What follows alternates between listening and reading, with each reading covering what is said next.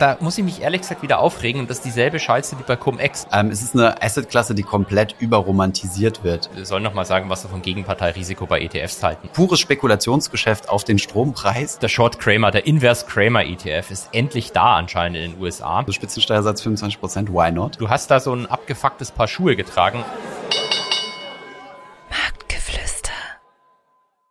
Hallo und herzlich willkommen zu dieser neuen Marktgeflüster-Folge Nummer 31. Hallo Holger. Hallo Thomas. Wie geht's dir heute? Ausgezeichnet. ich bin ein kleines bisschen gerädert. Ich war gestern Abend auf einem Event ähm, vom äh, Business Insider. Die haben ja auch einen Podcast und die haben mich dort eingeladen und äh, ja, hat ein bisschen länger gedauert, aber ähm, war spannend. Das habe ich gesehen und ich habe äh, die äh, Finanzfluss Instagram Story dazu vermisst. Du hast es gesehen. Warum ja, siehst du anderen, schon wieder Dinge? Bei, warum siehst du anderen, Dinge von privaten Veranstaltungen? Bei anderen Menschen in der Story bist du aufgetaucht. Ja, das stimmt, das stimmt, ja. Also ähm, ich habe das jetzt nicht repostet, aber ähm, ich fand es ja ehrlich gesagt cool, weil ähm, also die, äh, du bist der Story von der Diana aufgetaucht und dann stand bloß da, Finanzfluss ja. ist auch da. Also du heißt ja. gar nicht mehr Thomas, du bist aber jetzt einfach Finanzfluss. Ja, genau, so ist das. Ich bin ein Teil, ein Teil des Unternehmens geworden, ein kleines Rädchen. Finde ich gut, das gefällt mir. Kann ich mich in der Anonymität verstecken. Nein, Spaß. Ich habe dort auch ein spannendes Erlebnis gehabt. Ich habe es dir leicht angeteasert, wollte es dir dann aber natürlich auch nur im Podcast verraten. Ähm, wir haben, äh, ich bin auf einen Fan gestoßen, der anders als bei solchen Events üblich nicht so sein kleines Namensschildchen hatte, wo, wo ich seinen Namen äh, im Augenwinkel ablesen konnte und weiß, von welcher Firma er kommt. Also der Fan ist nach wie vor komplett anonym und meinte so, ja, sorry, ich gucke deine Videos nicht. Ich sage, ist kein Problem, aber ich finde den Podcast richtig geil habe ich gesagt, ja, häufig sind das ja auch die Videoinhalte, bis ich mal gecheckt hat, dass er den Marktgeflüster-Podcast, also diesen hier meint. Und äh, der war so begeistert, er hatte so ein, so ein Glas und gleichzeitig eine Flasche in der Hand. Und vor lauter Begeisterung hat er erzählt, wie cool er den Podcast findet und ob wir den nicht freitags schon hochladen können, statt samstags. Ich sagte, das muss ich mal mit Johannes absprechen. Ähm, und äh, dass ihm vor lauter Begeisterung seine Flasche auf meine Schuhe gefallen ist. Das war ihm dann furchtbar unangenehm, weil er alles versaut hat, aber ich fand das sehr sympathisch. Ähm, das, so gehört sich das für richtige Fan-Moments. Die Flasche und ich habe natürlich gesagt, dass ich äh, Grüße an dich ausrichte. Vielen Dank, vielen Dank. Ähm, Finde ich ja großartig, wenn äh, dich Fans angreifen und attackieren. Haben es deine, äh, haben's deine Füße gut überstanden? Ja, ja, meine Schuhe haben jetzt einen leichten Biergeruch, glaube ich. Also. Und äh, aber das passt schon, das übertönt andere Gerüche. Und ähm, mit ihm, also er hat mir dann jemand, also es war auch so ein, waren auch Finanzinstitute vor Ort und da war auch ein, ein, ein Mensch, der so ein bisschen nerdig auch rübergekommen ist. Von daher passt es eigentlich ganz gut, was er macht. Und er macht irgendwie so einen Fonds mit Optionsstrategien. Und deswegen hat dieser Fan diese Person dann an mich rangeschleift, sozusagen. Und er hat gesagt, hey, ihr müsst das auf jeden Fall mal testen. Habe ich gesagt, ach so, wir müssen jetzt testen ähm, andere Finanzprodukte, damit du äh, ruhigen Gewissens äh, ähm, nicht mit deiner eigenen Kohle Risiko eingehen musst. Und dann habe ich dem äh, der Person natürlich gesagt, schick das einfach mal Holger rüber. Der hat sowieso nichts äh, anderes zu tun, ist immer auf Insta unterwegs. Ähm, der wird dir garantiert antworten. Und dann darfst du diese diese Optionsstrategiefonds äh, analysieren. Jetzt äh, äh und frag mich bitte nicht nach dem Namen. Aber du, er wurde dir genannt der Name? Nein, äh, ich, oder ich, ja, also. Was sonst hätte ich gesagt? Mich in eine unangenehme bisschen, Situation. Ein, ein bisschen nerdig, hat einen Fonds mit Optionsstrategie. Da fällt mir jetzt spontan einfach Mike Kaminski ein. Und das wollte ich dich fragen, ob er das zufällig war. Ich muss das mal raus. Ein bisschen ruhigerer Typ. Älterer Herr, also nicht, nee, nicht, nicht alt, alt, jung, aber jung. sehr, sehr jung. Okay, gut, dann war es leider nicht der Mike Kaminski. Genau. Ich bin mir relativ sicher, dass du diese Informationen bald auf Instagram zugespielt bekommst und dann, genau.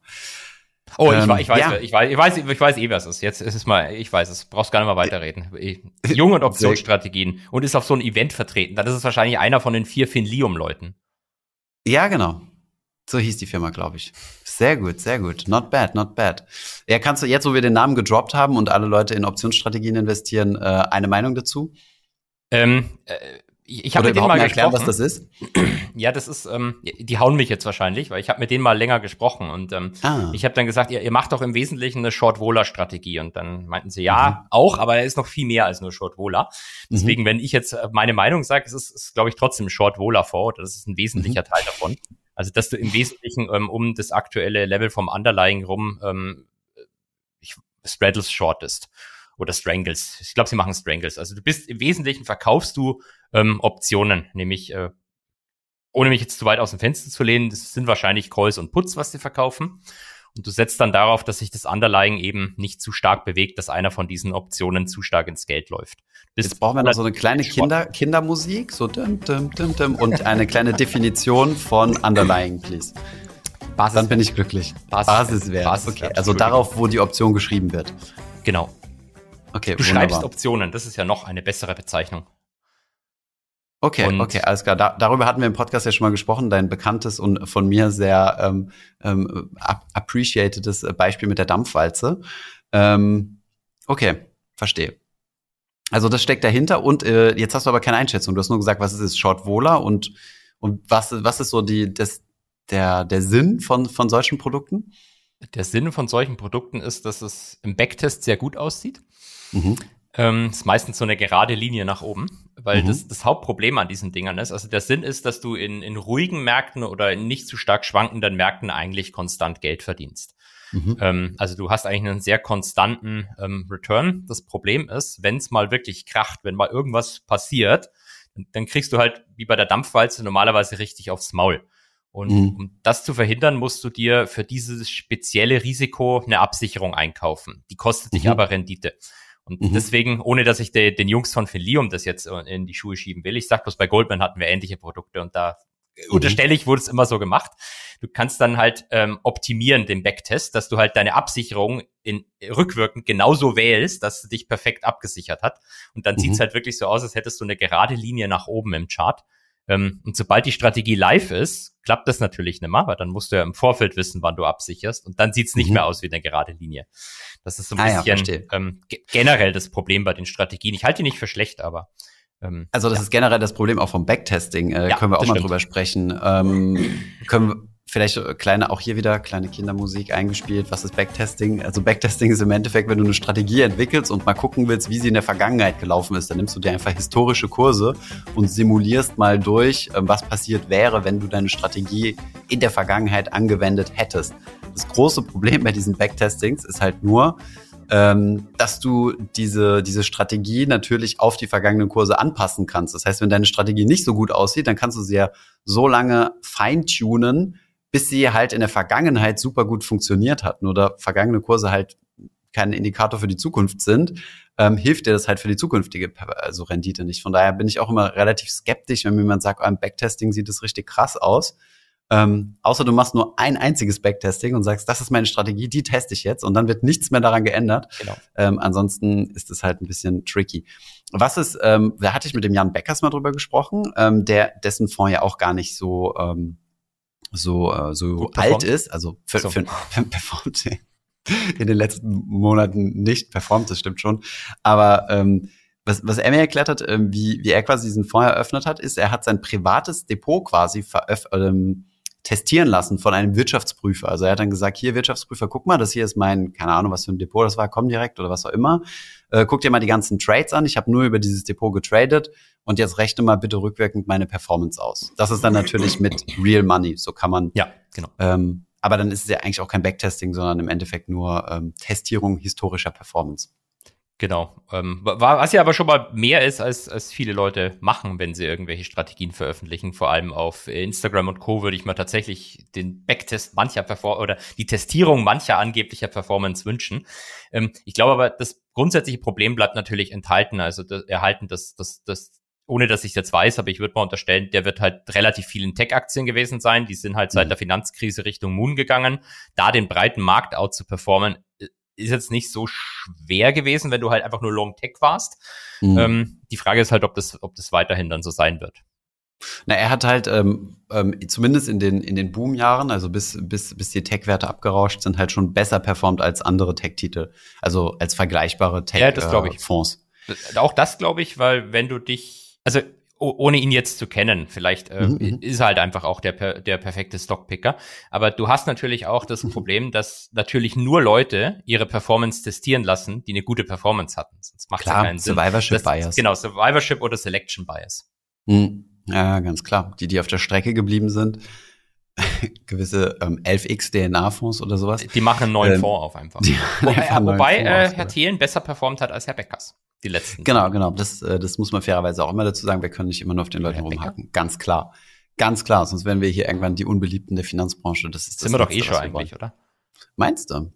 Ja, du sagst immer, dass Optionsscheine sind blöd und aktive Strategien sind blöd, aber damit nicht. verdient man halt Geld. Und ähm, ich rede das eh bloß nicht in meinem Interesse. Geld verdienen ist nicht in meinem Interesse. Bevor es weitergeht mit der Folge, noch ein kurzer Werbeeinspieler. Und zwar möchten wir nochmal auf unseren Sponsoring-Partner Just Trade hinweisen. Ihr kennt Just Trade sicherlich schon aus den vorherigen Folgen, ein Neo-Broker aus Frankfurt, die jetzt ihre Produktpalette nochmal erweitert haben und einen weiteren Emittenten mit an Bord haben. Just Trade erweitert nämlich sein Zertifikate- und ETF-Angebot durch die Produkte von JP Morgan. Und beim Thema Zertifikate kann ich vielleicht noch ergänzen. Es ist eigentlich eine ganz witzige Geschichte, dass ähm, die die Zertifikate-Plattform von JP Morgan eigentlich aufgebaut wurde von Leute, die ursprünglich genau dasselbe Business bei, bei Goldman gemacht haben. Nämlich im Prinzip ein äh, größerer Teil des äh, Goldman Zertifikate-Trading-Teams ist dann zu JP gegangen und hat dort das Business aufgebaut. Ähm, das Schöne ist vielleicht, ähm, wenn ihr hin und wieder mal mit den äh, JP Morgan Zertifikaten Probleme haben solltet, weil mal irgendwas nicht handelbar ist oder sonst was, schreibt mir das gerne. Dann äh, kann ich das entsprechend äh, direkt äh, an den an den Handel äh, weitergeben. Ähm, normalerweise haben diese Anbieter ja eine entsprechende Hotline, wo ihr anrufen könnt. Da kommt ihr aber nur beim Sales raus. Da habt ihr meist irgendwie einen Sales-Praktikanten am Telefon, der dann bei bei den Händlern anruft. Also wenn es da mal Feedback gibt, wenn mal irgendwas nicht gepasst hat, äh, gebt mir das gerne und ich werde das an äh, die meine entsprechenden Kontakte weitergeben. Dann gucken wir uns das an. Wow, was eine Service-Dienstleistung. Und äh, genau, im ETF-Bereich gibt's auch Angebote, die ihr, wie gesagt, über Just Trade ähm, kaufen könnt. Und die sind dann auf der Website von Just Trade sogar verlinkt. Dort könnt ihr euch mal angucken, was es dort gibt. Also ähm, meiner Erinnerung nach ist ähm, JP Morgan ziemlich gut in allem, was äh, Factor Investing ETFs angeht. Die habe ich schon in einigen Portfolios gesehen. Von daher schaut euch das Ganze mal an auf der Website von Just Trade. Wir haben euch den Link natürlich in die Show Notes gepackt. Werbung Ende. Ähm, apropos Geld verdienen, ja, wir haben dann noch, äh, noch ein paar andere, ähm, ein paar andere Sachen mit am Start. Wir haben heute, also ich glaube grundsätzlich, ähm, ich muss ja mal ein bisschen aus dem Nähkästchen plaudern. Ähm, warte mal, wann war das gewesen? Letzten Sonntag, glaube ich, hast du ja so einen Mini-Herzinfarkt gekriegt. Oder war das Montag? Nee, ich glaube, es war Sonntag gewesen.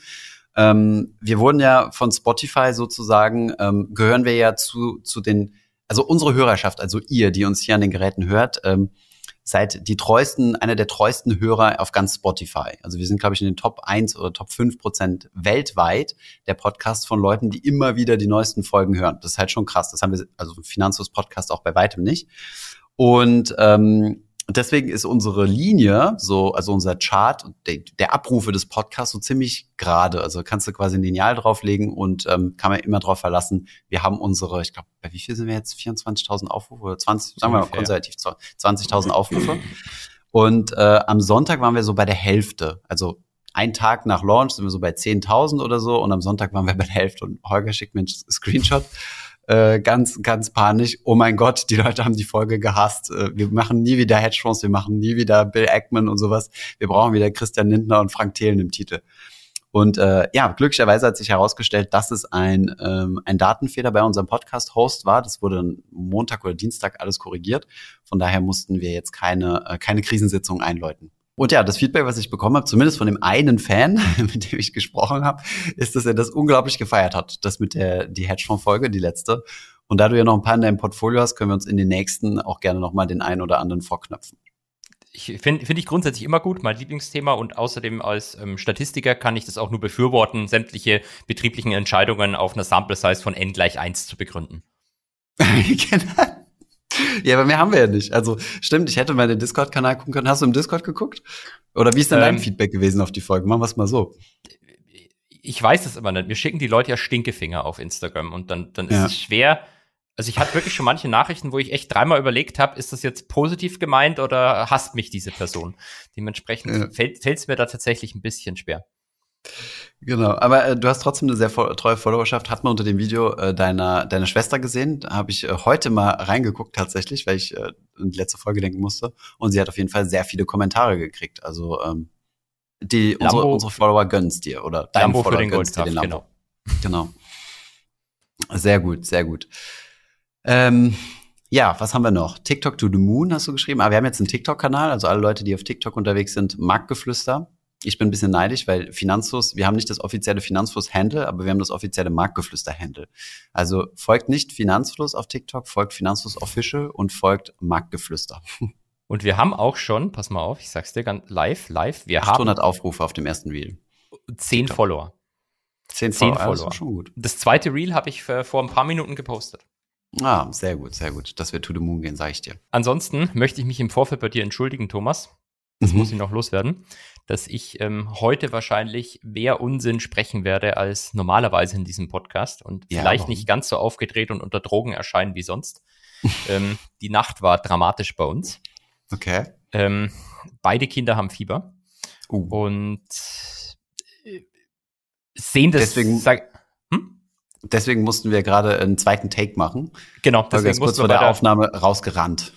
Genau, genau so ist es, so ist es. Ähm, und die sehen das nicht so ein, dass, dass man dann halt mal zwei Tage ruhig sein muss, sondern bekämpfen das Fieber mit aggressivem Kriegsgeschrei.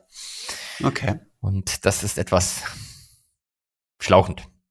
Sagen wir okay. mal. Ähm, also die Zeit bei Goldman war nichts. Bei Goldman wirst du ja auch die ganze Zeit angeschrien und ähm, geschmissen mit Dingen und so weiter, aber bespuckt, ja, ja, vor allem von den Kunden. Ähm, aber genau, deswegen im, im Vorfeld die Entschuldigung, dass ich verpeilter bin als sonst. Okay, gut, Entschuldigung angenommen. Ähm, versuchen wir trotzdem das Beste draus zu machen. Äh, du hast ja das Leroy-Video angeschaut und wolltest eine Frage, der zu überlegen steht. Muss noch überlegen. Oder gibt es keine hab, Fragen mehr? Hab mir das Video angeguckt gestern, eineinhalb Stunden, glaube ich, ging's ja. Echt? Ähm, so lang? Also ja, hast du es dir angeschaut so lang? Ich habe es mir ganz angeschaut. Äh, hat, ich habe sechs Stunden ungefähr gebraucht, um es anzugucken, weil ich mhm. immer wieder ins Gitterzimmer gelaufen bin. Also True mhm. Story. Ähm, und wollte dir dann dazu auch irgendwie, wie ich so gerne mache, eine gemeine Frage stellen. Jetzt ähm, ist sie mir aber, ich habe sie gestern nicht mehr aufgeschrieben, jetzt ist sie mir schon fast entfallen. Ja, vielleicht das mit den, mit den Schuhen fand ich ja interessant.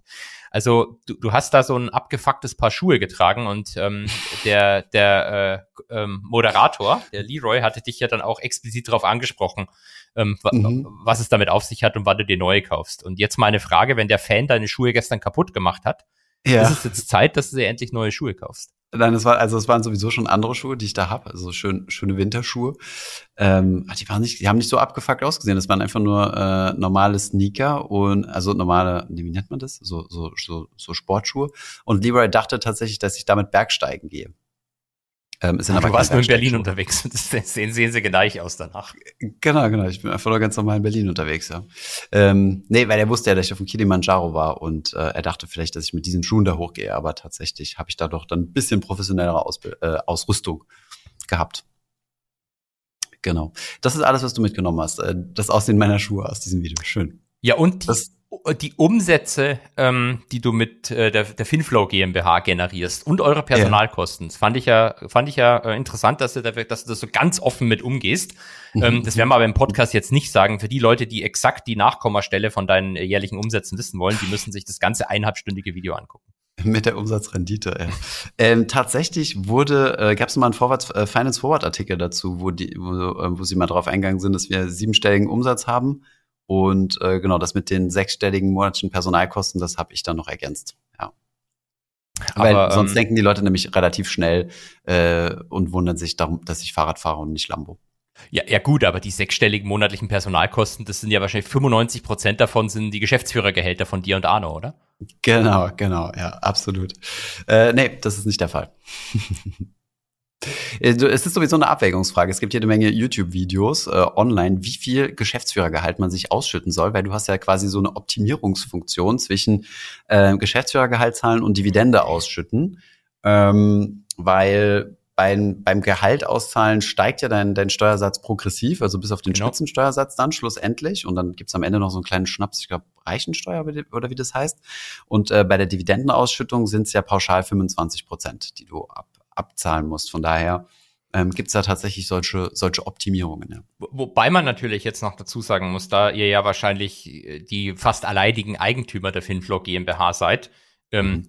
Äh, es hört sich ja dann immer so, wenn man es von außen hört, ich lese da auch ganz oft dazu, dann heißt es immer, man muss Arbeit genauso besteuern wie Kapital, weil Kapital mhm. ist ja nur 25 mhm. Prozent und Arbeit ja. ist irgendwie viel, viel höher. Ähm, das Geschäftsführergehalt ist ja vom, vom Vorsteuergewinn der Firma und genau, die Dividende ist ja vom Nachsteuergewinn. Also die genau. Zahlen kann man halt nicht so direkt vergleichen. Genau, da, da gibt es aber so Modellierungen, wo, wo, ja, genau. du das, wo du das durchrechnen kannst und dann gibt es irgendwo ein Optimum oder so. Aber ich weiß gar nicht mehr, wo das liegt. Und jeder Steuerberater hat da irgendwie so andere Annahmen oder so. Ich, ich wollte es nur dazu sagen, nicht, dass die Leute jetzt denken, ah, der Thomas, der zahlt sich Dividenden aus und spart dann heimlich Millionen Euros von Steuern. Milliarden, Milliarden. Milliarden. Äh, ähm, ja, genau, tatsächlich. Nee, das ist wichtig zu wissen. Das wird auch in dieser Diskussion häufig äh, vergessen. Also ich bin auch dafür klar, dass Kapitalerträge genauso besteuert werden sollten wie Arbeitseinkommen. Also Arbeit ähm, auf 25 absenken, oder? Ja, ja, genau. Also Spitzensteuersatz 25 Prozent, why not? Aber genau, das muss man ja mit berücksichtigen. Also das Unternehmen ja ähm, die Löhne quasi abziehen können als, als Kosten vor der Steuer und äh, das äh, Kapitalerträge ja quasi aus versteuertem, aus bereits versteuertem ähm, äh, aus bereits versteuerten Gewinnen kommen, ja. sorry. Ich, ich, hatte da zum Spaß mal so ein bisschen gerechnet und wenn du Sozialabgaben noch dazu rechnest bei den äh, Angestellten, wenn das nicht der Geschäftsführer, Geschäftsführerin ist, dann mhm. kommst du ungefähr auf die, die gleiche Steuerlast raus. Also mhm. ganz, ganz, wahrscheinlich kannst du, wie du sagst, optimieren, aber mhm. es ist jetzt nicht so, dass da so mega viele Unterschiede existieren. Ja. Es, also die Optimierung läuft ja auch vor allem dahingehend, ist dein äh, Unternehmen überhaupt Gewinn, pro, ähm, also macht dein Unternehmen überhaupt Gewinn oder nicht? Weil wenn dein Unternehmen sowieso äh, mal einen Verlust ja hat oder so, dann macht es auch keinen Gewinn, die, äh, keinen Sinn, sorry, die Kosten unendlich ja. hochzuschrauben. Ja. Aber gut, ja, ähm, Geschäftsführer sollten sich da steuerlich beraten lassen. Aber ich glaube, das macht sowieso jeder, weil wer macht sowas ohne Steuern? Die Wochenhighlights. Gut, ähm, du bist schon ganz aufgeregt auf den äh, Kramer ETF. Erzähl mir, what, what is it? It's coming. Was haben wir für neue innovativen Finanzprodukte, die uns alle auf den Moon katapultieren werden? It's, it's coming, Thomas. SJIM ist der Ticker für Short Gym.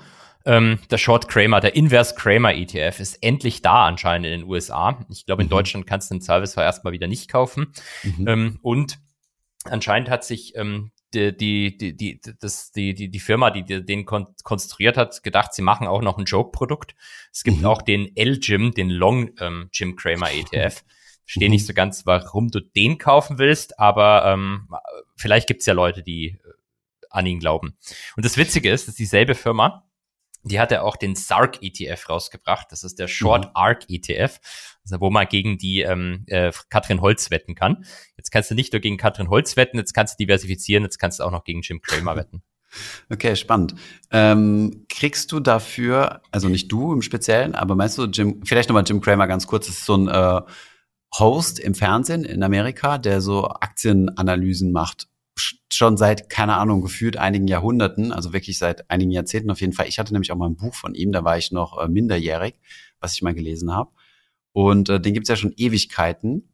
Und, ähm, ja, der war ähm, vorher bei Goldman und hatte auch einen eigenen Hedgefonds. Ja. Und, und bei diesem Hedgefonds, weißt du, wer da angestellt war mal eine Zeit lang? Nee. Mart Martin Skrelli. Oh, uh, oh, uh, uh, okay. Krass, der war angestellt bei äh, Kramer. Ja, aber Kramer hat betont, dass er zu dem Zeitpunkt nicht mehr bei seinem eigenen Hedgefonds war, als, als Crelly angestellt wurde. Ah, ja, okay. Spannend, spannend. Aber du, du wolltest ähm, noch zu Kramer was sagen. Genau, also im Endeffekt nur, um, um unsere Hörer nochmal abzuholen, wer das ist und äh, dass der auch, ähm, genau, also er ist, hat sich mittlerweile einen Ruf dafür gemacht, regelmäßig daneben zu liegen in seinen Aktienempfehlungen. Ähm, das ist halt so ein bisschen das Risiko, wenn du halt konkret sagst, diese Aktie ist ein Buy, diese Aktie ist ein Sell, weiß gar nicht, ob er überhaupt Hold-Einstufungen macht. Und ähm, genau, daher die Idee von einem findigen ETF-Anbieter dann ein Short-Produkt draus zu machen. Also genau die gegenteilige Handlung zu vollziehen, die Kramer empfiehlt. Ähm, Frage in dem Kontext, shorten die dann auch? Also wenn er sagt kaufen, dann shorten die und wenn er sagt verkaufen, gehen die long? Hab mir den ETF nicht im Detail angeguckt, um ehrlich zu sein. Einfach gekauft, einfach blind gekauft. Einfach gekauft, einfach gekauft. Short Kramer passt schon. Ähm, äh, gute Frage, ähm, weiß ich spontan nicht. Müs, Und zweite Frage, meinst du, er verdient damit mit, mit Lizenzen? Sorry. Also meinst du, äh, ist gut. Meinst du, er verdient damit Lizenzen? Also wenn, ihr, wenn ich jetzt zum Beispiel einen ähm, ähm, einen Short Professor Goldgraf ähm, starten würde, dann würde dir das ja nicht so sehr gefallen. Da wirst du ja irgendwie damit mitverdienen wollen. Ich würde in den investieren wahrscheinlich. ähm, ich ich denke nicht, dass er da was verdient, um ehrlich zu sein. Ich kann es mir okay. nicht vorstellen. Weil ich meine, in ähm, Amerika kannst du ja dann schnell mal klagen oder so. Aber gut, ja, spannend. Was mich ehrlich gesagt mehr interessiert, mhm. ist, ähm, was passiert, wenn Jim Cramer jetzt sagt, er würde in den Short Cramer ETF investieren. Oh ja, das, dann, dann bricht die Matrix zusammen. dann bricht die Matrix zusammen. Das ist wie wenn Pinocchio sagt, ich lüge jetzt gerade. Mhm. Ähm, oder die Frage, ob Gott einen Stein erschaffen kann, den er selber nicht hochheben kann. Oder um äh, es abzuschließen für alle mathematisch interessierten äh, Leute, die den Podcast hören, wie äh, die Definition der Menge aller Mengen, die sich selbst nicht enthalten die Definition der Mengen aller Mengen, die sich selbst nicht enthalten. Okay. Das ist ein ja. Beispiel, der, dass die naive Mengenlehre nicht vernünftig funktioniert, so wie man es immer lernt, weil du sonst def definierst du einfach mal die Menge aller Mengen, die sich selbst nicht enthalten und fragst dich dann, ob diese Menge sich selbst enthält und die Antwort ist ja und nein zugleich und zeigt quasi, dass die Definition an sich schon Unsinn ist. Okay. Wie lösen wir das Problem? vernünftige Mengenlehre definieren. Sehr gut. Hast ja was zu tun. Okay, ja, spannend. Ähm, wird ja wahrscheinlich nicht passieren, aber oder vielleicht kannst du dann einfach in den Statuten das ausklammern und sagen, dieser Trade wird damit nicht mit berücksichtigt. Okay, spannend. Wenn ich Jim Cramer wäre, würde ich, würde ich mich erstmal über diesen ETF informieren und herausfinden, in welche Assetklassen er nicht investieren darf oder wo er quasi nicht aktiv werden darf und würde dann genau zwei Wochen lang nur noch äh, Predictions darauf geben. Das, das wäre doch eine schöne Sache, oder? Ein Aufruf an Jim Cramer, äh, hör auf den äh, guten Mann hier und mach's genauso. Genau. Ähm, ich würde jetzt mal ins Marktzeug springen, oder? Ja. Da ist nämlich auch ein bisschen, bisschen was Spannendes passiert. Ich übergebe dir da die, die Führung. Also, die, diese Woche war im Verhältnis zu dem, was wahrscheinlich die nächsten zwei, drei Wochen kommt, noch halbwegs ruhig. Ähm, äh, bemerkenswert, das war vielleicht äh, die ganzen Inflationszahlen, die wir in der Eurozone bekommen haben. Es kam ja Anfang der Woche Spanien, Frankreich, dann kam mhm. Deutschland, aber wir interessieren uns dafür einfach nicht und sagen, wir gucken uns direkt die Eurozone an. Mhm. Und ähm, der Eurozonen Core CPI, also die Kerninflation, hat mhm. um 5,6 Prozent zugelegt. Und das war mega dramatisch, weil erwartet wurden nur 5,3 und noch schlimmer, im Januar und im Dezember hatten wir 5,2. Das heißt, es wurde ein, ein leichtes Ansteigen in der Kerninflation erwartet, aber haben sie ein großes Ansteigen in der Kerninflation bekommen. Und das kann man am besten mit übersetzen, alles scheiße. Sehr gut. Aber ist es wirklich so dramatisch, also der Unterschied? Weil, ähm, wenn wir dir folgen, dann ist ja immer alles scheiße.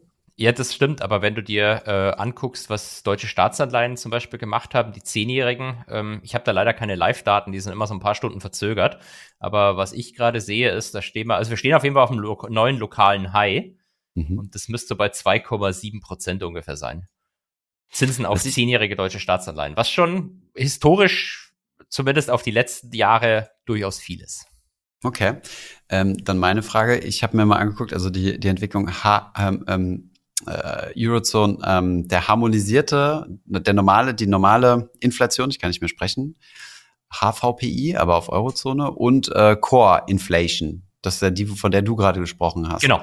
Diese harmonisierte ist ja runtergegangen. Genau. Aber diese Core, die geht quasi nicht wirklich runter. Also wenn ich mir da eine Grafik angucke, dann bleibt die eigentlich relativ äh, konstant oben, ist sogar noch ein Stück gewachsen. Genau. Was du ja gerade ähm, meintest. Genau. Was ist, ist der so Unterschied und warum und sowieso? In, also der HVPI und das ist ja der Core vom HVPI, also die mhm. hängen schon zusammen. Im HVPI ist Essen und Energie mit dabei und äh, mhm. Energiepreise sind halt deutlich runtergekommen, nachdem wir irgendwie über den Winter festgestellt haben, dass wir doch keine Rolling Blackouts bekommen und doch heizen können und der Winter auch gar nicht so kalt war. Mhm. Ähm, das treibt eigentlich den, den Headline dann extrem nach unten, aber die Zentralbank guckt da gar nicht so drauf. Die schaut eben auf mhm. den Core. Der schaut nicht so gut aus. Ja, das hat mir im Monatssatz auch gezeigt. Ich schaue mir sowas ja nur auf, auf Anforderung an. Äh, den Gaspreis, die Gaspreisentwicklung. Also wir sind beim Gaspreis nahezu wieder ähm, wie vor dem Einmarsch der Russen in der Ukraine. Ähm, nichtsdestotrotz musste ich, haben wir ja extra geschrieben, ich habe gesagt, ich muss einen großen Trade äh, ausmachen, musste ich mich entscheiden, ob mein neuer Strom-Vattenfall-Vertrag jetzt zwölf Monate laufen soll oder 24 Monate. Das ist ja quasi ähm, eine hohe, eine, eine, eine pur, ein pures Spekulationsgeschäft auf den Strompreis von in zwölf Monaten für zwölf Monate. Wie wird das dann Forward? Weiß gar nicht mehr. Weiß nicht, Future ja. oder ein Forward? Und wir hängt davon ab, ob du so eine Börse handelst oder OTC. Okay, okay, dann sagen wir, es wäre ein Forward. Ja, mal Forward. Genau, und dann, dann, dann musste ich mich ja zwangsläufig damit beschäftigen und mal überlegen, okay, wie ist denn das jetzt und warum wird das nicht weitergegeben? Also warum sind die Gaspreise unten, aber Vattenfall ist immer noch genauso teuer wie, wie vor ein paar, wie vor ein paar Monaten, als man. Hast du auch keine Antwort für? Also pa Paul Donovan, das ist ein äh, Volkswirt von der UBS, der sagt ja schon die ganze Zeit, der schimpft auch immer Frau Lagarde und sagt, sie ist so blöd. Ähm, er, er, behauptet halt, dass ein Großteil der Inflation, und damit steht er jetzt nicht unbedingt in Line mit anderen Volkswirten, das muss man dazu sagen, aber ist mhm. lustig in dem Fall, ähm, dadurch durch Profit Inflation eigentlich entsteht oder mhm. entstanden ist. Nämlich die Unternehmen blasen halt ihre Gewinnmargen auf. Und es stimmt schon, dass die Gewinnmargen vor allem auch seit Beginn der Pandemie massiv nach oben gegangen sind erstmal. Mhm. Ähm, jetzt könnte man natürlich de deinem Wattenfall da unterstellen, dass die jetzt wollen ja auch ein bisschen, bisschen Geld mit nach Hause nehmen. Ja, zumal Aber, die ziemlich wild darauf waren, mir den 24-Monate-Vertrag zu verkaufen und haben dann gesagt so, ja, wenn die Kosten sinken, dann geben wir das auch zu einem späteren Zeitpunkt weiter. Nach okay. 24 Monaten. Ja, genau, nach 24 Monaten. Genau. Also man, man muss den natürlich irgendwie zumindest zugute halten. Wenn sie sich jetzt, sie sich gegenüber dir committen, dass sie für 24 Monate den Preis fix halten, dann haben sie halt mhm. das Risiko, dass irgendwas passiert. Mhm. Und ähm, äh, Marco Kolanovic von der von JP Morgan hat zum Beispiel gesagt, äh, er hält es nicht ausgeschlossen, dass also seine Formulierung ist ähm, im Hinblick auf die, die Anschuldigungen, die von diesem US-Enthüllungsjournalisten äh, bezüglich Nord Stream 2 veröffentlicht wurden, dass sich die Russen vielleicht überlegen, jetzt zum Spaß mal das Ding zu sprengen, was irgendwie von Norwegen nach Deutschland, glaube ich, geht. Da gibt's auch irgendwelche schönen Pipelines. Und wenn die kaputt gehen, dann macht es vielleicht nicht so viel Spaß. Für ich was bin mir wieder völlig daneben. Was war, was war mit Nord Stream gewesen? Also ich habe nur mitgekriegt, dass da Lecks drin waren. Weiß man jetzt, wer die gesprengt hat oder wie? Nee, weiß man immer noch nicht. Und äh, ich so. unterstelle jetzt einfach mal, wird man auch nie erfahren. Okay, alles klar. Und äh, also das heißt, ja, die, die Frage habe ich mir auch gestellt. Also was soll denn jetzt noch passieren? Was soll denn jetzt noch unseren Strom teurer machen? Wir haben ja kein Gas mehr aus Russland, aber das wäre natürlich so ein Szenario, ja. Gesprengt Gas aus Norwegen könnte verschwinden. Das wäre bitter, ja. Tatsächlich. Okay. Wo, wobei das, das ja nicht, das stimmt ja nicht, dass wir kein Gas mehr aus Russland haben, oder? Also über Nord Stream 1 und 2. Genau, über, über Nord Stream, aber ich, ich habe das schon lange nicht mehr mitverfolgt. Vor dem Jahr habe ich mir das noch im Detail mal angeguckt. Über die Ukraine ja noch, wir immer noch diese Pipeline, Ja, genau, das ist, Ukraine das, geht. Genau, das ist ja das Absurde, dass quasi doch Gas, glaube ich, über die Ukraine geliefert wird und Russland mhm. auch die Ukraine bezahlt dafür, dass sie das Gas durchliefern dürfen. Das ist äh, sehr, sehr gütig. Absurd, absurde Welt. Ähm, okay, gut. Ich werde trotzdem hochspekulativ unterwegs sein und den Zwölfmonatsvertrag äh, abschließen. Weil ich einfach den Nervenkitzel brauche, zu wissen, wo der Strompreis in zwölf Monaten steht. Und dann werde ich mich auch wieder damit beschäftigen müssen. Ähm, so ich sehe das als eine Art YOLO-Trade für mich. ich sehe das als eine Art YOLO-Trade für mich und ich werde euch auf dem Laufenden halten. Genau. Ich schicke dir jetzt einfach jeden Tag den aktuellen Preis. Den aktuellen Strompreis, genau. genau. Ach, scheiße, hätte ich doch besser gefixt. Okay, ja, sehr gut. Ähm, also Inflation äh, hat sich dann aber auch negativ auf den Markt ausgewirkt, ne? also negativ auf die Aktien, oder dadurch, ja. dass die höher war als die Expectation. Ja, ähm, beziehungsweise man hat es auch so ein bisschen schon erwartet, eben weil ähm, die einzelnen Länder schon ein paar Tage vorher kamen. Mhm. Äh, dafür in den USA ist wieder alles gut. Ähm, der, der Markt wird gen Moon gehen, zumindest wenn man dem gestrigen Tag glauben mag. Denn äh, es hat sich zwar ein Fettspeaker, nämlich der Herr Kashkari, wieder über seine scheiß Lasagne aufgeregt, indirekt, aber viel wichtiger ist, und das, das zeigt die Absurdität des Ganzen, Raphael Bostic, Thomas, Raphael Bostic, der Chef von der ja. Atlanta Fed, hat gesagt, Zinsen müssen noch weiter steigen. Und dann sollen die auch erstmal oben bleiben. Also alles schlecht für den Markt. Aber dann hat er gesagt, ja, im Sommer könnte es dann auch eine Pause der Zinserhöhungen geben. Also erstens das, wo jeder mit rechnet, dass es so passiert. Aber mhm. das hat direkt den Markt nach oben gepusht dann massiv. Dass Raphael Bostic andeutet, im Sommer könnte es eine Zinspause geben. Und das Allergeilste mhm. ist, Raphael Bostic darf dieses Jahr gar nicht abstimmen äh, im FOMC. Aber who cares? Mhm. Er hat gesagt, Zinspause. Let's go. Er kennt, äh, er kennt, er kennt seine Kollegen zu gut, seine Pappenheimer. Äh, schön in diesem Podcast ist, dass wir bald äh, alle, ähm, alle regionalen Fettchefs äh, der, der USA kennenlernen werden. Das ist doch schön. Mit ihren persönlichen Vorlieben. Das können wir echt mal versuchen. Wie viele können wir aufzählen mit Namen? Wie viel kennst du denn? Nicht alle, aber ein paar fallen wir schon ein. ich wüsste nicht mehr, wie viel, wie viel es gibt. Zwölf. Zwölf, okay. Ja. Gut. Gut zu wissen. Ähm, alright, übrigens nochmal zur Inflation kommen wir gleich nochmal, weil da haben wir ein Produkt äh, auf der Liste, was, was wir uns anschauen sollten. Und äh, genau, aber machen wir erstmal das Marktzeug fertig. Das letzte, was ich noch gut fand, da wollte ich dich eigentlich fragen, Thomas, wann gründest mhm. du eigentlich deinen eigenen VC-Fonds? Du hast ja schon ähm, Startup-Investments gemacht. Ja, du erwisst mich da echt auf einen sehr, sehr kalten Fuß. Also ähm, beziehungsweise oh, ist da was ich, in Mache? Ich frage mich schon wieder, ich frage mich schon wieder, wo du diese Inside Informations her hast, ja. Ähm, nein, tatsächlich nicht. Aber es gibt ähm, ähm, in der, ich nenne es mal YouTuber-Szene, um es jetzt mal nicht zu spezifisch zu machen, ähm, viele Überlegungen, sowas in die Richtung ähm, Hülle der Löwen zu machen. Und äh, das dann halt mit, äh, mit, mit, äh, mit Influencern oder also mit Leuten, die auch Startup-Investments tätigen. Und ich habe da auch schon ein bisschen Gespräche geführt. Ähm, die Problematik von Influencern ist halt so, die haben halt nicht so viel Geld, wie immer alle denken, dass die jetzt in jeder Folge, so wie so ein Maschmeier, äh, einfach mal 300.000 Euro rausfeuern können in Startup-Investments. Und deswegen war dann so eine Überlegung gewesen, wir holen uns einfach so einen VC-Fonds, so ein, keine Ahnung, 10 Millionen Ding oder sowas, weißt du, und, äh, und sagen, hier komm, wir investieren das, also wir sind jetzt die Investment Manager und dafür gibt es ein bisschen Media for Equity oder so. Also ich persönlich würde es nicht machen, aber es gibt manche Leute, die machen das. Und, ähm, und dann machst du halt einfach eine Show, wo du das Geld der anderen investierst. Das ist doch viel cooler, als äh, wenn du dich selbst committen musst und einem Startup äh, 150.000 Euro geben musst oder wie groß auch immer die Ticket-Sizes bei, äh, bei Höhle der Löwen sind von daher, ja, diese Gespräche gibt's derzeit und äh, ja, aber wie, wie kommst du auf die Idee, dass, äh, dass ich, dass ich da das, das, das machen müsste? Ich, ich finde es gut, dass du mir das erzählst, weil das, äh, also manche Leute würden sagen, das ist eigentlich das beste Beispiel dafür, dass Zinsen noch weiter steigen müssen. Aber äh, in, in, den USA gab es. Äh, Unverantwortliche ein, Menschen haben zu viel Geld. das ist der Grund, warum die Zinsen weiter steigen sollen. Na, nicht unverantwortliche Menschen, aber Investoren haben anscheinend immer noch zu viel Geld und investieren mhm. ähm, zu zu locker. Äh, ist zumindest tatsächlich äh, die, die Unterstellung, die da mal mitschwingt. Wenn mhm. Leute wie, und das ist jetzt eben die, die News, die da gestern rumkam, dass äh, Gwyneth Paltrow, glaube ich, spricht was ja aus, äh, mhm. 75 Millionen für ihren eigenen Venture-Fonds raisen möchte. Und sie ist mhm. eigentlich nur ein Beispiel dafür für viele Leute, ähm, aus, die eigentlich gar nichts mit VC zu tun haben. Ich glaube, Kim Kardashian hat auch ein äh, mhm.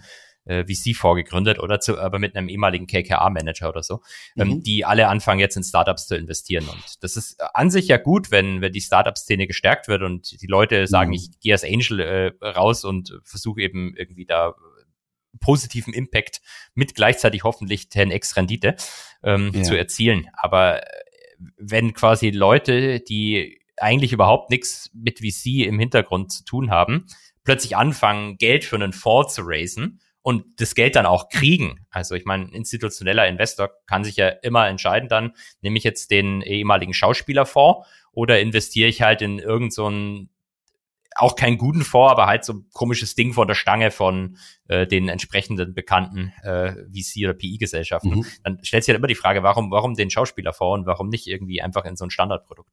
Ja, bin ich nicht ganz deiner Meinung, aber vorab kurze, kurze Frage. Wer, wer ist diese Dame? Ist eine Frau, oder? Gwyneth das ist eine Schauspielerin, ja. Das ist natürlich jetzt, äh, ich hätte es im Vorfeld natürlich dir äh, mit Details verbinden sollen, damit du weißt, was es Alles macht. gut. Ich dachte, also wir reden hier von, von der nächsten Fed-Chefing der USA, also von so einem Lokalchef. Aber gut, das wäre natürlich geil, wenn die Janet Yellen plötzlich eine VC raisen würde. Ist genauso absurd. Ähm, genau. Aber nee, äh, sie hat zum Beispiel in Iron Man mitgespielt. Mhm, das okay, kennst du ja okay, sicherlich, Iron Man, Tony Stark, oder? Ja, habe ich aber nie gesehen. Also ich bin nicht so der. Ist es ein Marvel? Ja, wahrscheinlich nicht. Ich bin, ja. ich bin nicht so der, der Marvel-Mensch. Aber grundsätzlich gucke ich auch nicht viel, viel, viel Fernsehen ähm, oder Filme. Aber ähm, ja, wo ich dir ein kleines bisschen ähm, ähm widersprechen würde, in Anführungszeichen, so, so das das, das Bild, was du zeichnest, ist ja so, ja, VC müssen professionelle äh, Investmentmenschen machen. Aber Vorteil von, ähm, ich meine, Ashton Kutscher zum Beispiel, der macht ja auch sehr viele ähm, Startup-Investments, sogar erfolgreich, also war ja bei ganz großen Dingen dabei. Und ich glaube, was du da sehr viel hast, ist einfach so das neue Media for Equity. Also ich glaube, wenn du bekannte Leute, bekannte Persönlichkeiten hast, allen voran, ähm, wie heißt der Espresso-Mann nochmal? Ähm, George Clooney, der hat ja für, äh, der hat ja eine, eine, eine eine Tequila-Marke äh, ins Leben gerufen, die fast für eine Milliarde verkauft wurde. Ähm, 700 Millionen Cash, glaube ich, und der Rest als Earnout. Und ähm, daran siehst du halt, dass diese, dass diese Creator Economy, dass das ähm, ja. Also im Endeffekt ist es ja auch, also gerade im Angel-Bereich, die meisten Angels sind ja selbst Ex-Unternehmer oder geexitete Unternehmer oder noch aktive Unternehmer, zumindest in der Bubble, wie ich das so mitbekomme. Das heißt, es sind ja quasi im VC-Bereich suchst du eigentlich mehr nach Leute, die die Expertise, Netzwerk und so weiter bringen können, als jetzt im zahlengetriebeneren, würde ich mal sagen, ähm, Private Equity, wo es wirklich darum geht, wir haben hier eine Firma, wir haben hier ein Asset und das hat so und so viel Cashflow, das kann ich gut diskontieren und wenn ich das gut leverage, kriege ich auch noch eine schöne Rendite raus. Ähm, deswegen würde ich mal sagen, im, im, im VC ist halt so ein bisschen paradiesvogeliger, ein bisschen bunter, in Anführungszeichen, wo jeder mitspielen will und mitspielen kann. Und ähm, ja, von daher sind da meiner Meinung nach auch vorher nicht nur Finance Professionals unterwegs. Auch wenn das der Szene vielleicht mal ganz gut tun würde, weil ich habe oft das Gefühl, dass, dass so betriebswirtschaftliche Dinge gar nicht mit berücksichtigt werden. Ja. Ich bin, bin voll bei dir, also was Creator Economy und Co. betrifft. Elon Musk, glaube ich, hat ja auch ein Parfüm rausgebracht, wenn ich mich nicht täusche. er hat auch einen ähm, Bunsen, also einen Flammenwerfer rausgebracht. Das auch, aber ich glaube, er hat auch ein Parfüm rausgebracht. Burnt mhm. irgendwas heißt es, glaube ich. Mhm. Ähm, ich, ich gebe dir recht, dass äh, bekannte Persönlichkeiten ähm, natürlich auch ein Produkt pushen können. Das ist mhm. wahrscheinlich das, was auch was mit diesen, ähm, äh, wie hast du es genannt, Media for Equity. Media for so. Equity, ja. Mhm. Genau. Wenn, wenn, Reichweite wenn für Unternehmensanteile, ja. Genau, wenn, wenn ich natürlich jetzt dich dazu bekomme, dass du mein Parfüm, das ich generiert habe, dann ab jetzt immer erwähnst, dann äh, mhm. erzeugt allein das äh, einen positiven Effekt. Das stimmt natürlich. Mhm. Ähm, ich will auch nicht damit sagen, dass es sinnvoll ist, einfach dein Geld Finance Professionals zu geben. Die meisten mhm. Finance Professionals sind ja auch irgendwelche Clowns, die eigentlich auch keine Ahnung haben und halt nur so tun, als hätten sie Ahnung und scheiß Renditen erwirtschaften. Ähm, mhm. Ich, ich mag es einfach bloß, ich beäuge es generell skeptisch, sagen wir, wenn jemand aus einem Bereich, in dem er gut ist, plötzlich mhm. in einen anderen Bereich geht und dann die Erwartung so mitschwimmt, dann ist die Person da auch gut. Also wie mhm. wenn jemand sagt, ich mache Venture Investments und jetzt mhm. gründe ich einen Tech-Fonds, einen öffentlich gehandelten Tech-Fonds. Meistens ist es halt keine kei gute Idee, äh, da mit dabei mhm. zu sein. Ja, ja, okay, ja, und äh, Fairpoint verstehe ich. Ähm, äh, bei der Höhle der Löwen zum Beispiel, wo wir eben das schon mal darüber gesprochen haben, ist es ja im Endeffekt auch nur das. Also, wenn du dir da mal die Bewertung der Firmen anguckst, äh, das ist ja irgendwie so ein bisschen absurd, dass jemand seine 40 Prozent seiner genialen Firmenidee verkauft für, keine Ahnung, 100.000 Euro oder sowas, ähm, was die ja sich in der Regel einkaufen. Und das ist ja gerade bei diesem Ralf Dümmel, heißt der, gell? Ja ähm, der ja. Fall, ähm, dass die sich da die Produktionskapazitäten reinholen und natürlich das brutale Vertriebsnetzwerk, was er hat. Der hat ja der Kontakt zu allen möglichen Ladenbetreibern, also äh, Großhandel und, äh, und Tele, Teleshopping-Shows und so weiter. Das heißt, du hast einfach nur eine kleine Idee, aber die Execution und so, die gibst du quasi an deinen Investor ab. Und das ist ja auch kein klassisches VC. Also klassisches VC ist ja üblicherweise ähm, also dass du Geld einsammelst, aber alles selbst executest und dir selbst aufbaust und vielleicht Kontakte hast und so. Ähm, von daher, ja, das darf man, das darf man jetzt auch nicht, nicht ganz verwechseln oder gleichsetzen. Ja. Bin ich voll bei dir und ich habe ja früher, jetzt habe ich ja die Zeit immer bei Höhle der Löwen immer gern geguckt, ähm, wobei ich das immer ein bisschen äh, äh unangenehm fand, wenn, also ich meine, wenn dann jemand kommt und irgendwie 200.000 äh, Euro haben möchte, da gibt's ja schon Leute, die da teilnehmen und dann eigentlich schon fast schlucken müssen bei 200.000. Und dann mhm. gibt's halt einen Maschmeier, der da auf einem Milliardenvermögen sitzt und sich wahrscheinlich mhm. denkt, okay, gut, who cares? Milliarde meinst du echt? Ist das dein Networth? Ich kenne die Manager-Magazin-Liste nicht, aber. Ich hätte jetzt gesagt zwei oder drei oder so, kann das sein? Ach echt, du meinst erst mehr? Ja, okay, okay, auf jeden Fall mehr als eine. Okay, interessant, ja. Nicht gedacht. Aber ähm, ja, nee, spannende Sache. Und ähm, ah, vielleicht, ich weiß vielleicht nicht, also, was man, eine. was man vielleicht auch zu diesem abschließend nochmal zu dieser Startup-Investment-Sache sagen muss. Ich merke das in meinem privaten Umfeld, also wenn die Leute es mitbekommen haben, dass ich so das eine oder andere Startup investiert habe, insgesamt glaube ich vier, genau, ähm, habe ich so das, also dann gibt es häufig, die sagen, ja, sag mir mal Bescheid, wenn du das, das nächste Mal machst, ich will dabei sein, ich finde das voll cool und na, na, na, na. Ähm, es ist eine Assetklasse, die komplett überromantisiert wird. Also ich ähm, habe es bis zum gewissen Grad auch nicht bereut, aber habe mir manchmal auch gedacht, vielleicht hätte ich gewisse Dinge doch für mich behalten. Einfach aus dem Hintergrund, weil ich halt jetzt von Leuten angefragt werde, hey, willst du nicht hier bei uns Angel sein? Und meine Rückfrage, die ich dann halt häufig stelle, ist so, was bringt's dir? Also was kann ich dir bringen? Du bist in einem komplett anderen Sektor.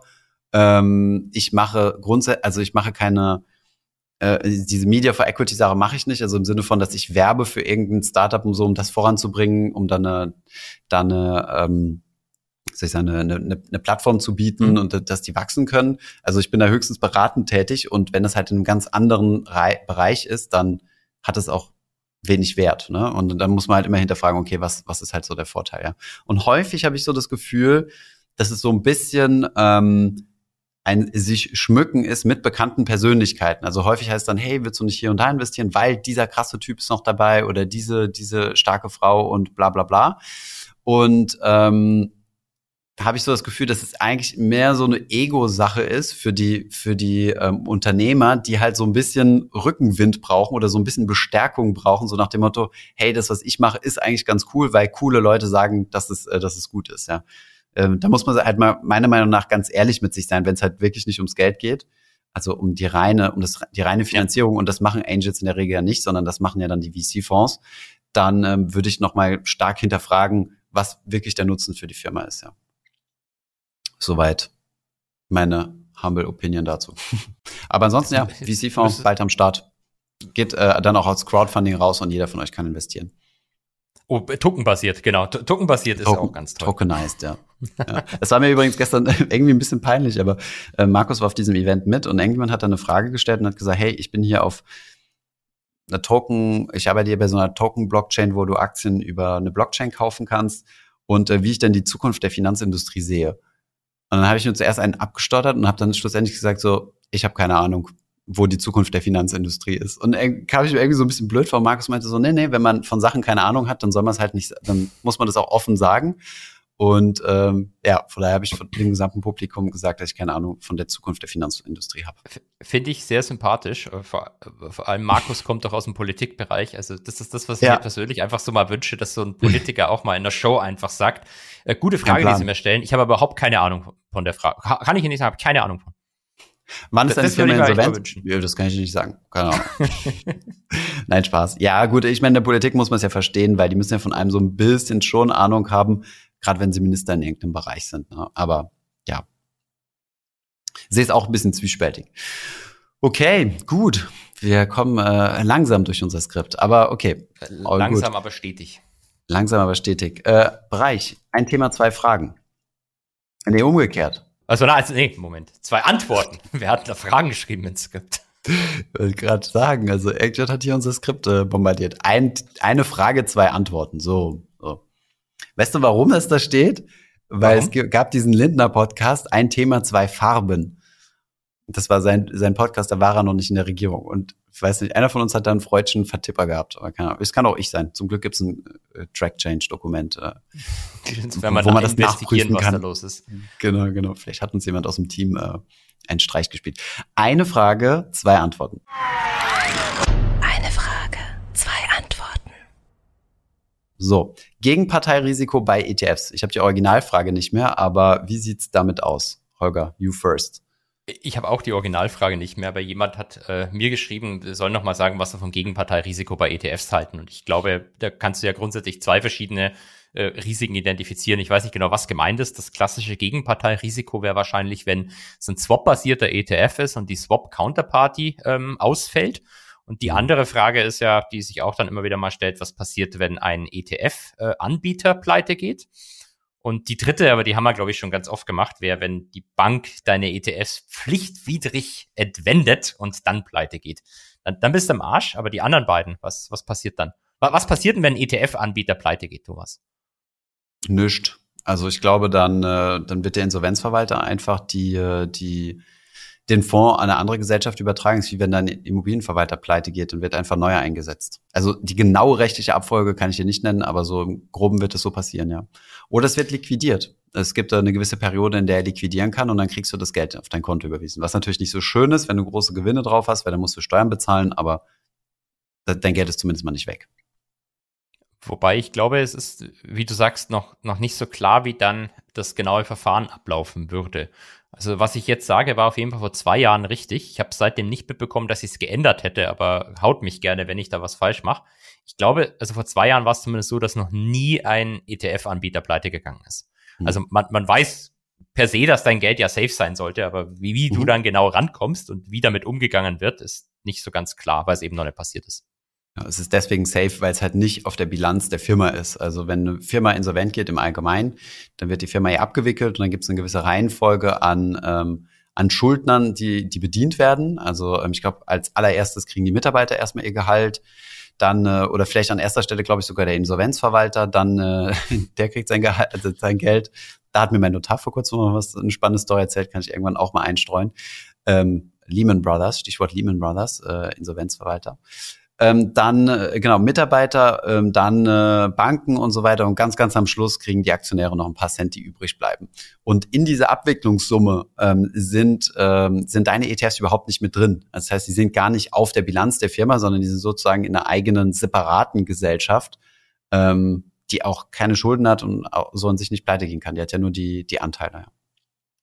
Und diese Gesellschaft wird dann einfach an eine andere, sie kann dann irgendeine Fondsgesellschaft kaufen. Also ich glaube, wenn ein Fondsanbieter pleite gehen würde, dann ist ein anderer sehr wahrscheinlich daran interessiert, diesen ETF aufzunehmen in seine, in seine offenen Arme. Denn ähm, je mehr ETFs du im Portfolio hast, desto mehr, ähm, desto mehr verdienst du halt. Ne? Also je größer das Volumen ist, das du verwaltest, desto mehr Kosten. Also mehr von der TR-Verwaltungskosten kannst du einstreichen. Genau, das war der erste Fall. Der zweite Fall war was? Swap, Swap Counterparty? Swap, Swap Counterparty geht pleite. Ja, ähm, da hast du ja die, das Trägerportfolio, aber mach du gerne, also. Genau, also du hast, wie du sagst, das ist sowieso das Trägerportfolio. Also ganz vereinfacht gesprochen, wenn ihr irgendwie einen Zins-ETF äh, habt, äh, Swap-basiert, dann kann im Trägerportfolio kann da trotzdem Apple drin liegen. Und mit dem Swap passiert da nichts anderes als die Performance von Apple und Co. gegen ähm, das, die Performance von der jeweiligen Benchmark des ETFs zu tauschen. Mhm. Ähm, das heißt, ähm, wenn jetzt die Swap Counterparty pleite geht, dann äh, ist es ja erstmal so, dass ETFs da kannst du wahrscheinlich wieder genaueres erzählen, aber nicht nur eine Swap-Counterparty haben, sondern diversifizieren mhm. müssen im Servicefall mhm. ähm, und diese Swap-Geschäfte äh, äh, entsprechend auch besichert werden. Will heißen, ähm, wenn da jetzt wirklich was passiert, dürfte dir äh, maximal ein kleiner Teil der laufenden Performance von dem ETF vielleicht fehlen. Ähm, da reden wir auch nicht von irgendwie 20 oder 30 Prozent, sondern von signifikant weniger. Ähm, da, da gibt es EU-Vorgaben, also ab, wo, genau, ab ja. wann ein Swap glattgezogen werden muss. Also ab einer Differenz zwischen den beiden Ständen von X, also ich glaube, es ist im einstelligen Prozentbereich, so fünf Prozent oder so. Und das Trägerportfolio ist in der Regel, also es gibt sehr viele ETFs, die sind überbesichert. Das heißt, äh, das Trägerportfolio ähm, ist größer als, ähm, beziehungsweise, sorry, das ist nicht das Trägerportfolio, sondern das ist die hinterlegte Sicherheit. Also ähm, die ist äh, bei, bei dem Swap-Geschäft, die ist größer als das Swap-Geschäft selbst. Aber das mit dem Trägerportfolio hat natürlich auch meines Wissens eine interessante Eigenschaft, wenn du dir eine Anleihe-ETF kaufst, aber das mhm. Trägerportfolio ein Aktienportfolio ist. Ich glaube, dann kriegst du die volle äh, Minderung bei der Vorabpauschale, oder? Sehr gut. Äh, guter Punkt, den du ansprichst. Das haben wir nämlich investigiert. Ähm, vielleicht nochmal, um, um unsere Hörer abzuholen. Also wenn du ein Anleihenportfolio hast, ähm, das aber swap-basiert arbeitet, keine Ahnung, deutsche Staatsanleihen sagen wir jetzt mal, und das Trägerportfolio, also das, was du halt zur Absicherung des Swap-Geschäftes ähm, auf deiner, in deinem Fonds drin hast, sind Aktien, ähm, dann hättest du ja eigentlich eine, ähm, eine Teilfreistellung, weil Aktien-ETFs haben ja 30 Prozent steuerliche Teilfreistellung sozusagen. Und das heißt, du könntest dann durch dieses Swap-Geschäft dir einen, ähm, eine, also die, die in Anleihen-ETF investieren, aber die, die steuerlichen Vorteile von einem Aktien-ETFs haben. Und ähm, die Problematik, die wir hatten, war in unserer ETF-Suche, wo wir ja das ähm, festhalten, ob, also ob es da diese, ob es diesen, diese Teilfreistellung gibt oder nicht, dass es bei den Swappern ja angezeigt wurde, obwohl es bei manchen nicht der Fall ist. Also da mussten wir dann nochmal ein bisschen in die Tiefe gehen und genau diesen Fall herausfinden. Weil noch besser, du kannst ja zum Beispiel einen Anleihen, äh, sorry, einen Rohstoff-ETF bauen, der ja gar keine Teilfreistellung hat und, äh, und den Teil freistellen lassen. Und da haben wir mit einem ETF-Anbieter gesprochen, will da jetzt den Namen nicht nennen, weil ich nicht weiß, ob das eine Public Information ist oder nicht.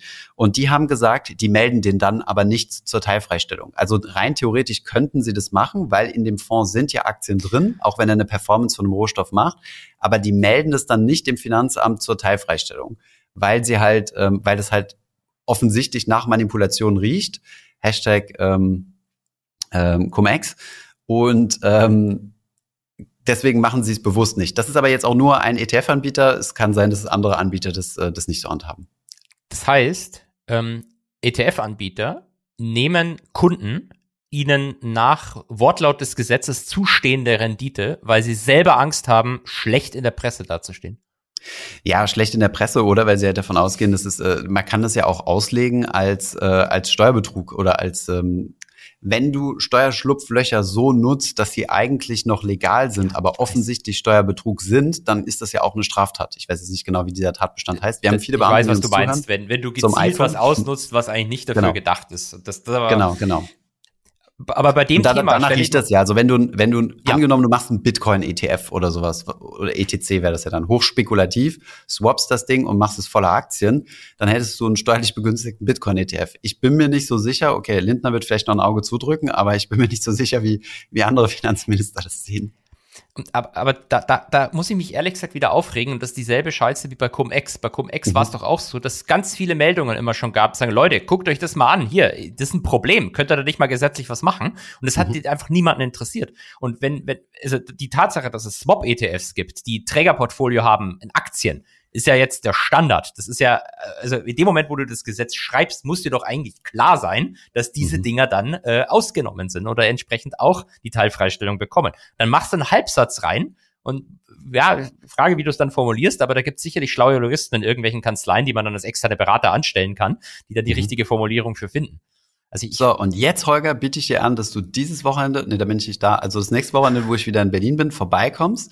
Wir schreiben ja. zwei große Plakate ähm, Faktteilfreistellung äh, von äh, und so weiter und äh, gehen demonstrieren.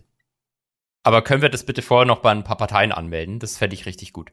Das melden wir an, genau. Ja, da, und, äh, da, da laufen und dann, wir dann rufen wir hier unsere Community auf und wir treffen uns dann Community-Treffen vorm Brandenburger Tor und dann ähm, schließen wir dieses, äh, dieses Steuerschlupfloch. Finde ich gut, finde ich gut. Gut, perfekt, super. Äh, Geh mal, zieh mal direkt vors Kanzleramt. Der Kanzler kennt sich ja aus mit äh, Steuerschlupflöchern. Bitte? Ich äh, kann mich nicht nichts, erinnern. Ich habe nichts gesagt. Ich habe gesagt, er kennt sich aus, da gibt's, gab's, gab's in der Vergangenheit die ein oder anderen Sachen. Hat er vielleicht vergessen, aber da gab's mal was. Ja, ich habe auch komplett vergessen, worauf du hinaus willst. Ja.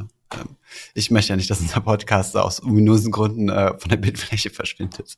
Wie in China, wenn dann irgendwelche Bank-CEOs plötzlich verschwinden und nie wieder auftauchen. Genau, dann stehe ich nächstes Mal freitags um 13.30 Uhr da und Holger kommt nicht und kommt nicht und kommt nicht, schreibt die SMS, wird nicht delivered. Wir Nein, kennen das alle, wir wir bleiben systemkonform. Lass mich eine völlig freie, äh, einen völlig freien Disclaimer bitte noch sagen. Ich meine das wirklich nicht als politische Aussage, sondern nur im Spaß. Ich verarsche ja, einfach gerne alle Leute, inklusive mir selber. Sehr gut, sehr gut. Äh, jetzt bist du wieder sympathisch. Okay. What the Finance?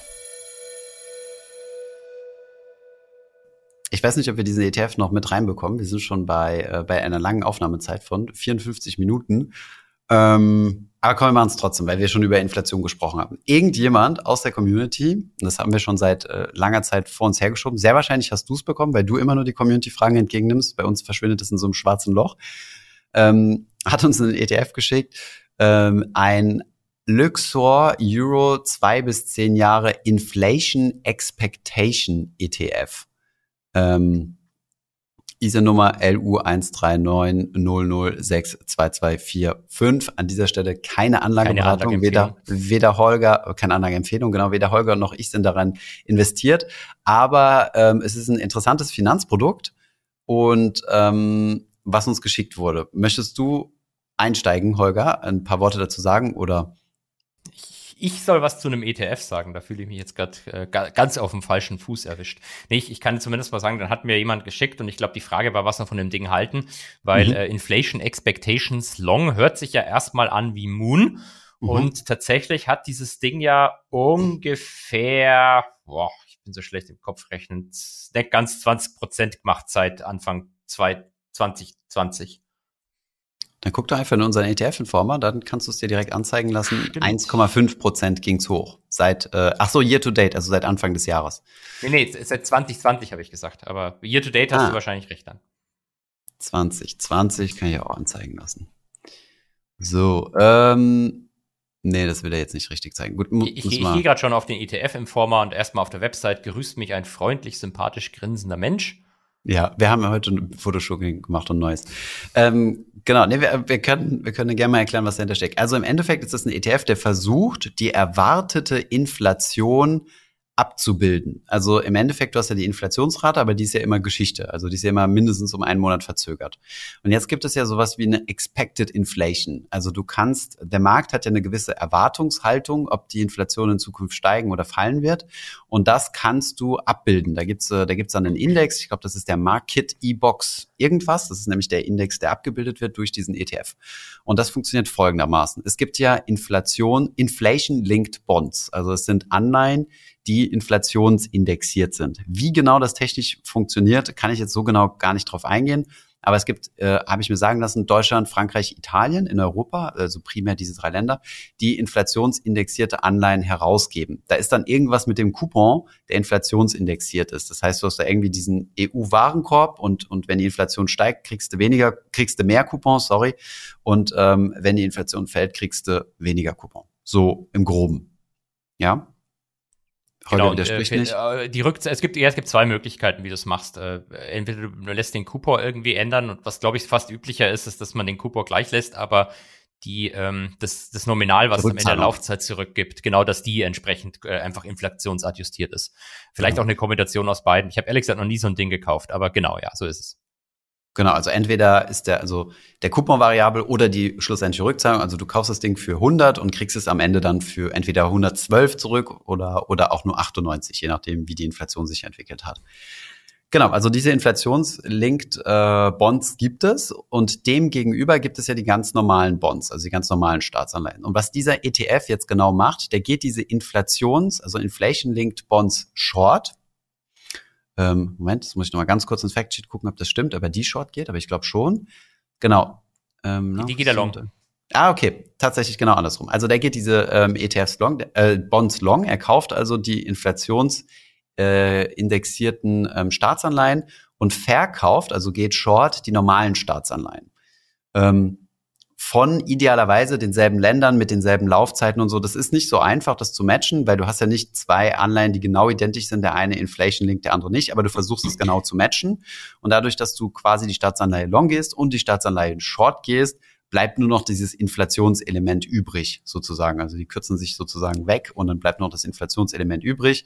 Und so kannst du dann halt diese Expected Inflation abbilden. Denn wenn ich Investor bin und davon ausgehe, dass in Zukunft die Inflation steigen wird, dann werde ich ja in so einen Inflation-Linked Bond investieren. Und wenn ich da rein investiere, heißt das, dass die Kurse steigen.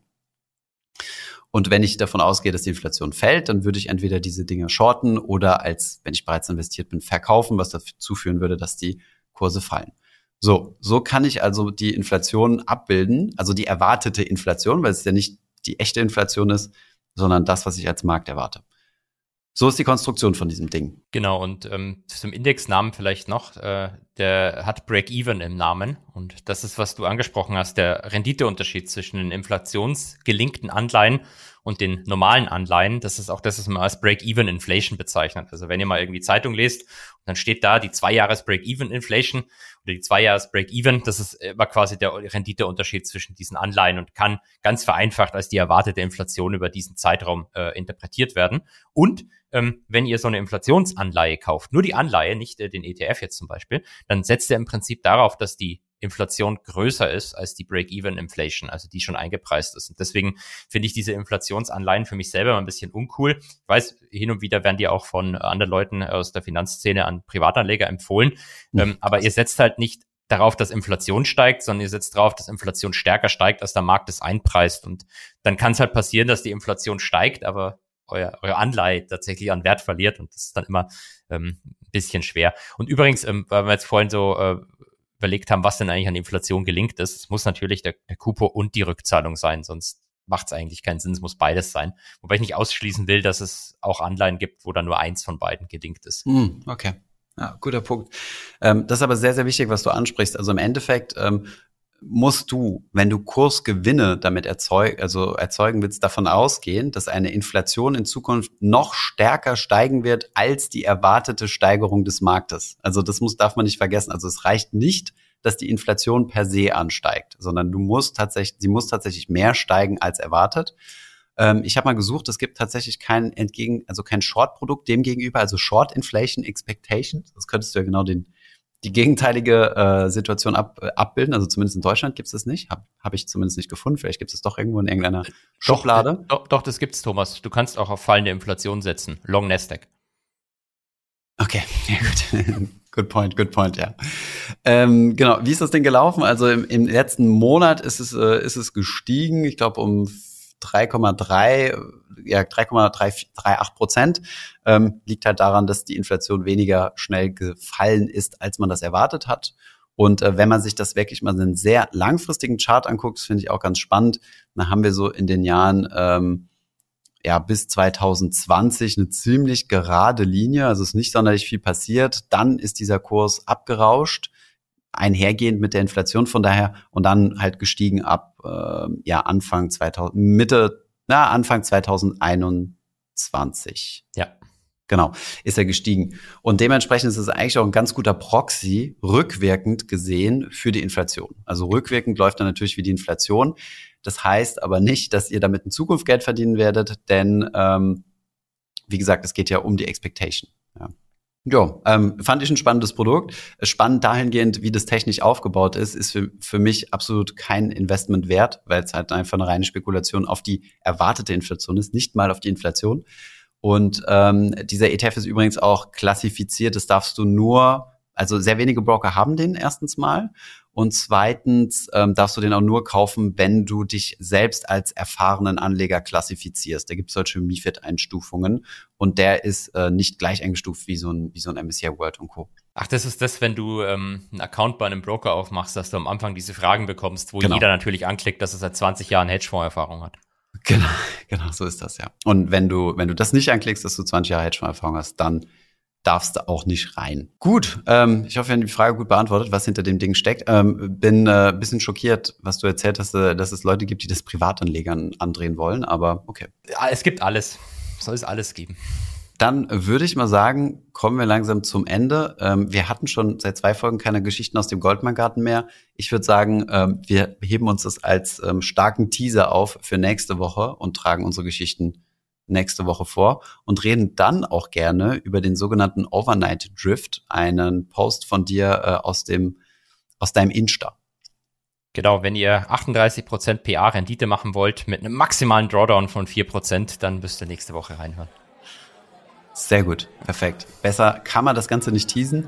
Äh, guck morgen bitte nicht in die Statistik, nicht, dass da wieder ein Datenfehler ist und du einen Schock kriegst. Ähm, wir gucken Montag äh, ganz entspannt rein und äh, werden feststellen, dass wir doch eine so treue Zuhörerschaft haben. Herzlichen bis Dank. Bis bald. Und genießt das Wochenende und bis bald. Bis dann, ciao. Podcast Ende. Bis nächste Woche.